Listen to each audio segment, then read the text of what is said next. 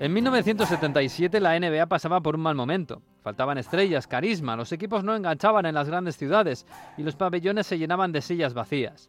Así que lo que ocurrió en el draft de aquel 10 de junio de 1977 para algunos fue una forma desesperada de llamar la atención.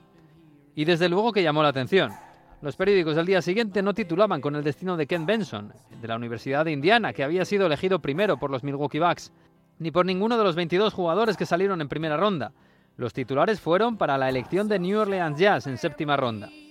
Lucia Harris, pivot de Delta State, de 22 años y dominadora del Campeonato Nacional Femenino. Algunos siguen creyendo que fue solo una maniobra publicitaria, pero lo cierto es que Lucía recibió una llamada de los Jazz y le ofrecieron un contrato. No había precedentes, pero Harris estaba acostumbrada a abrir caminos en el baloncesto. Había sido la primera mujer negra en jugar en una universidad de blancos. Había vivido el inicio del campeonato de baloncesto femenino universitario y lo había ganado tres veces, siendo la estrella indiscutible del equipo. Había sido elegida mejor atleta universitaria del país unos días antes de recibir la llamada de la NBA. Pero Lucía Harris dijo que no. Se había casado con George, el hombre de su vida, y estaba embarazada de su primer hijo. Lo cierto es que no había un horizonte para una estrella del baloncesto universitario femenino.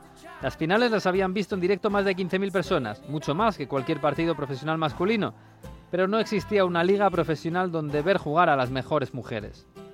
Harry se fue a casa y enseñó gimnasia en el instituto donde había empezado a jugar al baloncesto, y pasó al olvido.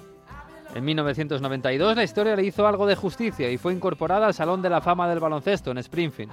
Y este mismo año, dos estrellas de la NBA trataron de enseñarle al mundo su historia. Stephen Curry y Shaquille O'Neal produjeron el documental The Queen of Basketball, una cinta de 20 minutos narrada por ella misma, con el tono melancólico de quien se sabe una de las grandes jugadoras de todos los tiempos que no pudo brillar por ser mujer. Ellos eran famosos, millonarios, pero yo solo quería saltar y tirar como ellos, y lo hice. Harris habla así de Magic Johnson y Larry Bird, de su misma edad y talento, que sí tuvieron la oportunidad de convertirse en leyendas y vivir como estrellas. El documental se llevó un Oscar solo dos meses después de la muerte de Lucia Harris, y Carrie y Shaquille le dedicaron el premio a la mejor jugadora de todos los tiempos, dijeron. Una historia que el mundo debe recordar. La única mujer que le ha dicho que no a la NBA.